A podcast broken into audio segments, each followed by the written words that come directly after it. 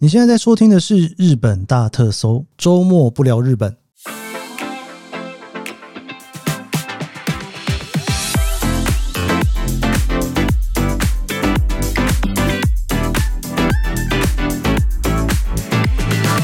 欢迎收听日本大特搜，周末不聊日本。今天是二零二三年的十一月二十五号，星期六。这一个周末呢，是日本的勤劳感谢之日的四连休的第三天哈，今天是第三天哈。同时呢，其实也是美国感恩节刚过了，感恩节是二十三号嘛哈。今年呢，勤劳感谢之日跟美国的感恩节在同一天，可能也是因为同一天的关系，所以我就有一种觉得好像可以跟大家来聊这件事情哦，我觉得还蛮好玩的哈。因为其实，在日本没有感恩节的关系，所以通常呢，在万圣节过后，东京就会开始陆陆续续有圣诞节的感觉。但是这件事情其实是跟欧美国家不太一样，应该说，像有感恩节的美国来讲是很不一样的。因为美国的感恩节真的就是在 Black Friday 的那一天，你才会听到叮叮当。但是日本哦，大概你只要从万圣节结束之后，过一两个礼拜，迪士尼乐园就开始过圣诞节了。那个时候，你就会开始感受到整个东京都在叮叮当了哈。你会觉得蛮有趣的一件事，而且日本不算是一个基督教的国家啦，跟美国比起来，算是差蛮多的哦。在美国，很多去过这种感恩节，呃，应该是说过圣诞节的时候，会有蛮多宗教的气息在这里面。但是在日本，我觉得那个气息是相对少蛮多的。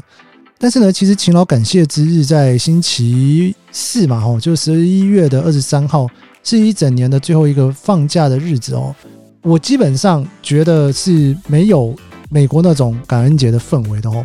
我今天其实想跟大家来聊一聊感恩节，因为呢，感谢这件事情啊，其实在日文的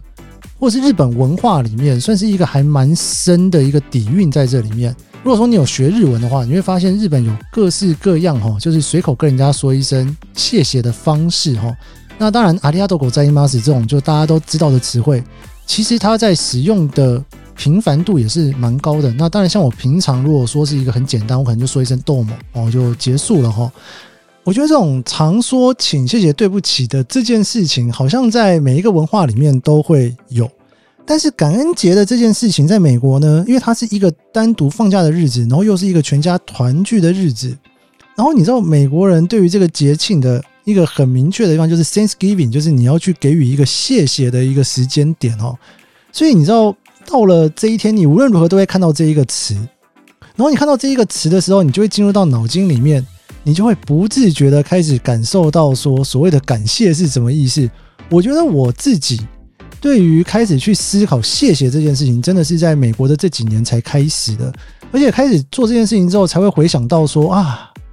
其实平常很多时候就是说，但是你不会真正的去把它给做出来哈。Anyway，我想进一段音乐，我们今天来聊一下十一月二十三号非常神秘的日子，今年日本跟美国撞日都是感恩节吧。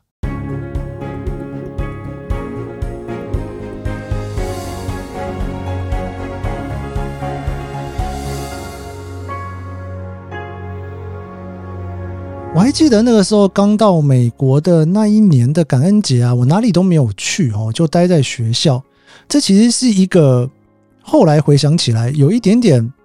错误的选择，应该这样讲吗？因为跟空城一样，几乎所有美国人都回家了。因为感恩节呢，对于很多美国人来讲呢，它其实是一个回家的日子，有点像是过年。对，就是你真的会回家。而且其实你知道，十二月二十五号到年底那个时候还是会回家，所以你一年其实要回家两次哦。我觉得它有一点点像是台湾的旧历年的过年的感觉啦。对，就是你就是过年。那日本的话呢，一般来讲会到十二月三十一号才是他们现在的过年嘛。我那一年呢，其实就是哪里都没去，然后那一天我才发现，哇，原来你要在外面找餐厅吃还是一件蛮困难的事情哦。因为 Thanksgiving 的那一天呢，很多餐厅都是没有开的。如果有开的话呢，真的就会做一个火鸡套餐，然后就是让这种我们这种故乡的游子啊，回不了家的人哦，可以去那边吃顿饭哦。所以我就跟一些学校的学长啊、同学哦，就一起约了哦，在一个餐厅吃所谓的感恩节大餐。其实我后来的连续几年的感恩节呢，几乎都是会找地方去，我不会那么傻傻的待在那里。那有的时候就是会有一些 party 哦，因为不能回家嘛，可能会有一些台湾人的 party，我也去参加过哈，就是。可能就十几人那边吃火锅，然后结束之后呢，大家可能会去 Target 去买电器。你知道 Thanksgiving 的那一天晚上，你吃完晚餐之后，基本上你就是会冲到一些你想要去排队买黑色星期五特价商品的店。所以吃完饭，我几乎的行程都是接下来就会熬夜，真的熬夜哦。就是 十二月二十五号，就是在熬夜哈，就是在看哪一个梦里面，就在那边跟他熬夜熬下去哈，然后一直到早上哦。这几乎是我的所谓在美国感恩节的行程哦。有一年呢，算是真的蛮特别的，那时候其实已经毕业了，我刚好那个时候到南加去，所以 Thanksgiving 的时候呢，我就有一个朋友嘛哈，他就问我说要不要一起吃 Thanksgiving 的晚餐哦。那虽然说是朋友，但是他其实年纪比我大蛮多的啦，应该。因为他小孩都已经小孩都已经三十岁了，所以我他的年纪应该是真的比我大蛮多的。然后他们小孩那一年没有要回去过 Thanksgiving，然后他跟他太太然后在家过，他就问我说：“哎，要不要一起去吃 Thanksgiving 的晚餐？”我说：“哎，好啊，哈，我就一起去哈。”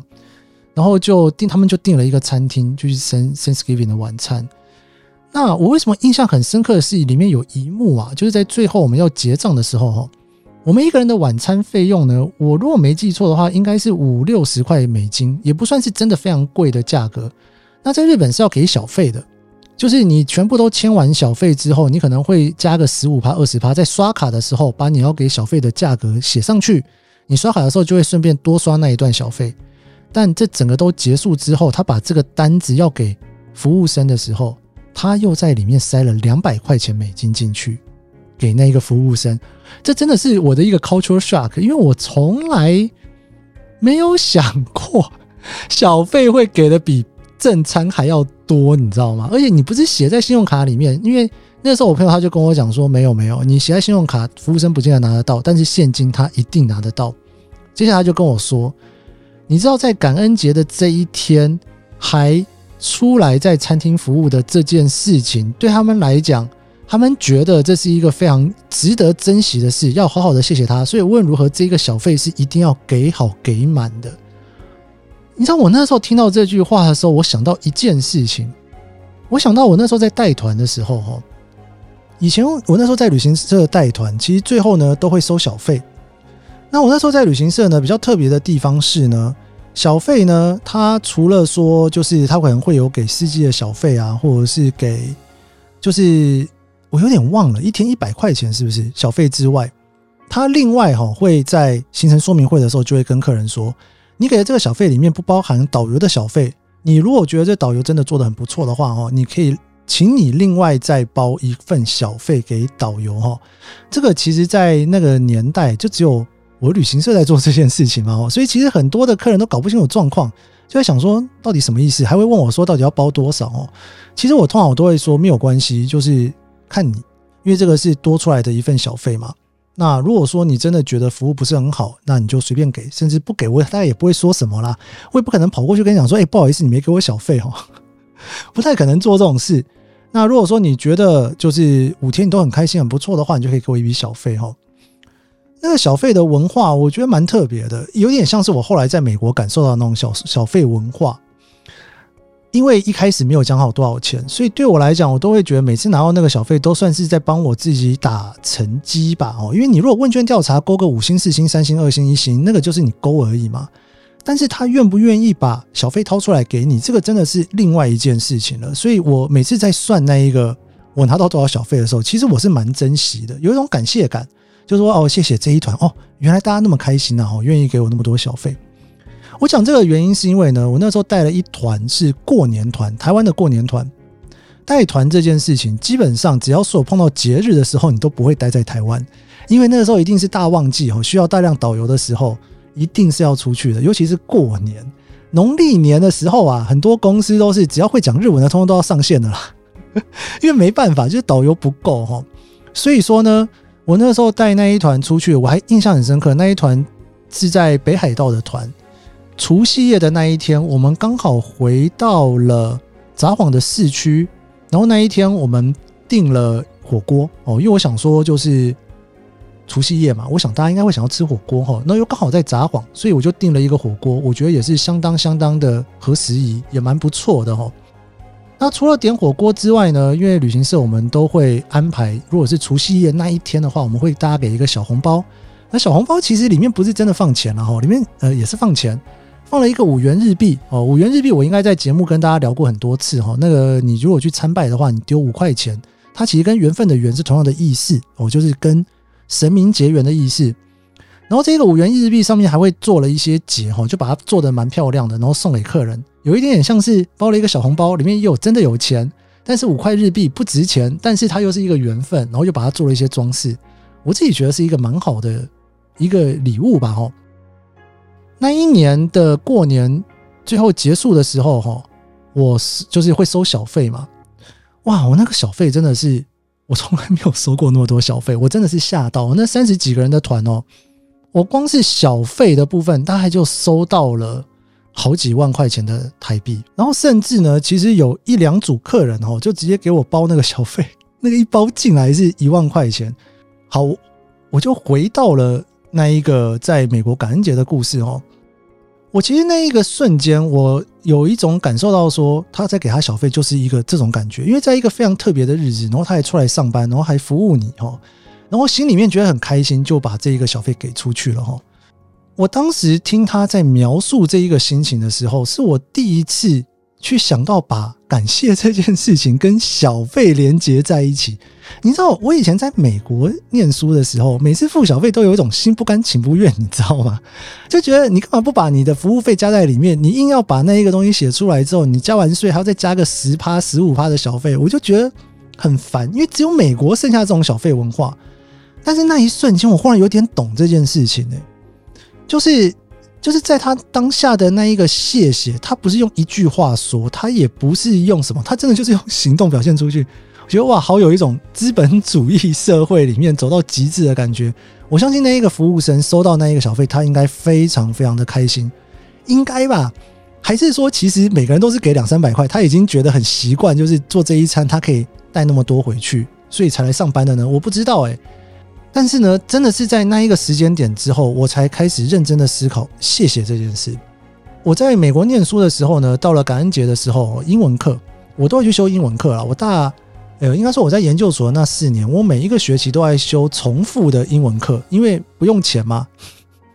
所以说，你想要重复修几次就修几次哈，就提升自己的写作能力啊、口说能力。到了感恩节的时候，老师一定都会有一个作业要大家去写。一封信给你想要谢谢的人，我好像写了两次还三次。你知道，在写那封信的时候，你会有一种觉得说：“诶，我在做什么？好像从来没有做过这件事情呢。”虽然说我在日本念书的时候，常常会把谢谢挂在嘴边说，然后呢，每一次可能参加一个活动结束的时候呢，我可能也会去跟他说：“啊，谢谢招待。”或者是。你可能还会发一封 email 说啊，谢谢你怎么样？但是这些东西都是有一种自视感吗？就是觉得说，诶，我现在好像是因为在一个这样子的社会环境的氛围之内，所以我必须要去说一个谢谢哦，大概是这样子的心情哦。但是你在那一个瞬间要去写信给一个人，然后那一个人，然后你要去写一封信跟他说谢谢，然后为什么的时候，我才真正感受到这个谢谢的意涵呢。它有点像是呢，我以前在带团的时候呢，通常大家都会跟你说谢谢，绝对会说的啦。在行李转盘那边的时候，每个人都会过来跟我握个手，说啊，谢谢你这几天的照顾。但是我跟你讲哦，当你收到一封明信片，或者是他真的写了一封信，告诉你说谢谢你，就他在给小费的时候，里面塞一封信的时候，哇，那感觉真的很不太一样。所以我那两年呢，其实我就练习了写了很多为了英文课而做的谢谢的信哦，我才真正感受到这件事情。因为在写这一封信之前，我那时候我印象中非常深刻哈，他要我们写一封信呢给以前的老师。然后我在写那一封信的过程当中呢，我才开始陆陆的想起说，哇，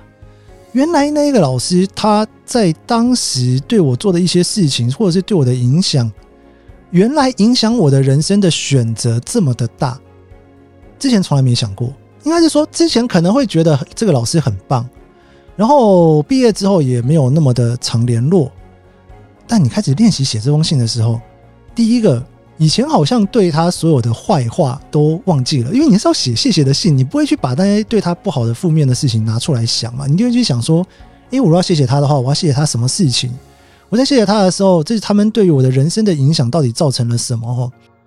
比方说，我就回想起高中的时候，诶，高中的导师，我觉得对我的人生影响非常大。在当时我可能没有想过那么多，但是后来我就会觉得。他就是一个很愿意放手让你去尝试新东西的人，而且会让你觉得说他相信你哦。然后我就比方说想一想大学的老师，哇，大学的那个老师一个日本教授哦，他也是一个呢，就是看到外国学生来，他会给予特别多的关怀，会去问你说，诶，那你这个东西你打算怎么做？需不需要什么样的服务？但是他不会把你当外国人，他会把你当做跟日本人一样的去教你哦，去带你，但是他会让你去。有一些日本人写不出来的东西，他不会跟你讲说你要写的跟日本人一样哦。我就觉得，哎，碰到这种老师真好哦，因为很多日本老师不是这样子在处理留学生的。回想起以前在研究所，在台大的指导教授，在交大的指导教授，然后就会觉得，哇，我怎么会碰到这么好的老师？写论文的时候，完全就是不断的去跟我讨论我想要做什么哈。你就会觉得，哎，好像有些老师不是这样做事情的，但是。他选择这样子去面对我，让我自己去寻找我想要去在世界上研究的题目。我就一直觉得我碰到一些很棒的老师哈，然后甚至到了研究所，呃，到美国念书的时候，哇，这真的是一个非常重要的缘分啊！我不知道诶，在美国研究所的时候呢，我的指导教授他本身算是个教徒吧，基督教徒哦，然后我非常喜欢他，而且我跟你讲，我非常喜欢他老婆做的菜。那个时候去他们家，我师母做的那个烤麸哦，哇，那个真的是我自从我应该算是我外公哎、外婆的爸爸，这应该叫太公哦，离开了之后，我再也没有吃过那么好吃的菜哈。我每次 你看记得一个人居然是靠一个菜技术，但是我非常感谢，然后然后我非常谢谢我在美国念研究所的老师。他真的是第一次让我知道什么叫做柔软哦，就是学习柔软这件事情。以前我都是一个蛮冲的人，但是呢，从他身上真的学到了太多太多。其实很多柔软要怎么做，他也表现给你看，然后我也从这里面去学。就是我每次去想这些事情的时候，你只要把感谢两个字，或者是感恩节，所以我要谢谢他，我要怎么谢他，你基本上会忘掉所有当时不愉快或者是有一些冲突的事情，这一定都会有。回忆里面就只剩下感谢。我觉得这件事情是一件非常神奇又奇妙的事，尤其当你在写一封感谢信的时候，想说还有什么事情可以谢谢他的时候，所有各式各样的东西冒出来。原本那一瞬间觉得 A4 的白纸我写得到吗？但是开始写了之后，发现天哪，也太多事情可以写了吧！这真的是一个我在美国的一个练习耶。练习了这件事情之后呢，每次只要碰到不太愉快的事情，或者是不是很好的事情的时候，我就想说，不如我就来试试看怎么谢谢他好了。就会觉得，哎，好像也是文思泉涌哦，可以谢的事情非常多哦。那种转念的感觉啊，会让你觉得这世界上很多事情，当下可能觉得不太愉快，但是对方可能也没有恶意。如果你要谢谢他的话，要谢什么？你可能又会想到很多事情可以去做。平常可能不见得会去做到这种练习，但是到了感恩节这一天，有一个国定假日，然后写了一个 Thanksgiving，请你把谢谢这东西给出去的时候，我每年练习这一次，我都觉得人生好满足。你知道这种转念感就是蛮棒的哦，所以我就绕回来，你看日本也是这种勤劳感谢之日哦。到了这个季节的时候，忽然想一下，就觉得说哇，其实蛮多事情我是必须要好好的感谢日本的耶。对不对？包括就是在这边念大学的时候学到的东西，后来到日本的时候，其实我碰到蛮多的，真的是好人。为什么说谢谢这件事情？你很多人你会碰到好人哦。平常我们在做事的时候哦，有的时候呢，我们会不自觉的少做一点，或是多做一点。以前有的时候会觉得，哎，这好像有点不太公平哦。就是说，哎，为什么他好像对我特别少啊，为什么他对我特别多？哈，追根究底啦，服务生到底要给你多好的服务这件事情，他可能公司里面是有 SOP 的。然后他自己本身也可以抓一些权衡，哦，可以多做一点，少做一点。那个每一个多做的哦，对我来讲，我都会觉得这是一个值得感谢的事情，因为它其实是可以不用做的。包括我自己也是，有的时候呢，在路上你会觉得说，哇，路人好烦哦。但是有的时候你就心情正好，看到两个人这边拍照自拍拍的不是很顺，就想说走过去帮他一下，哎，要不要拍个照哦？你看这件事情是不是我非得做不可？其实也不是哦，就是觉得当下心情好，Why not 帮助人家一下？那这个时候对他来讲，他跟我说的那一个谢谢，好像也就是一个很自私的谢谢。但是不管怎样，我就觉得还不错哈。但是呢，今天只要换了一个角度，当我今天在做一件事情的时候，碰到了一些瓶颈，旁边的人呢，他愿意对你伸出援手去帮你一把。当然，以一个比较负面的思考来讲，你可以去觉得说，嗯，他也不过就是想要满足他自己帮助人的 那种欲望而已，或者是说，你也可以很那种负面思考的觉得说，呃，这不过就是他的习惯了，他对每个人都这样。但是更正面思考的时候，就会觉得，哎，身边都好人呢，大家都可以帮你多做一些事情呢，大家都愿意多给你一些。这个时候回头去说出这一个谢谢的时候，会有一种很。真心吧，或者是开心，或者是一种愉快哦的一种心情在这里面哦。我有点不确定我最后会下什么标，但我讲到这里的时候，我很想帮我这一集下一个标哦，就是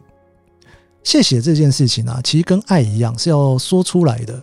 这种说出来的感觉呢，不见得是真的你要在他面前去说，可能是写一封信吧哦，可能在他面前说也更好哦，或者是说在心里面吧。随时对于一些事情充满感激的时候，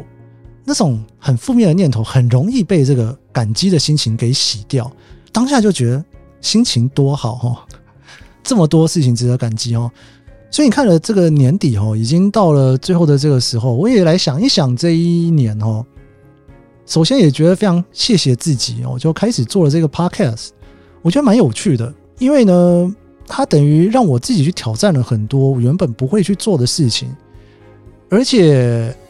也让我重新去整理了很多我很想整理的事情，很想跟大家分享的事情，可以透过这一个媒介出去。然后在当中呢，我也非常感谢有这么多人喜欢听，因为你知道，如果没有人听，我就做不下去了嘛。你总是要有一个好的循环，对不对？所以，而且不但是大家听，而且大家听了之后喜欢，还会再去分享、推荐给很多人。然后我也非常谢谢这一年很多的厂商找我做合作，因为你知道，很多时候呢，厂商会做合作的原因都是因为他本身是在听的，比方说他本来就在看我的 Facebook，然后他觉得说，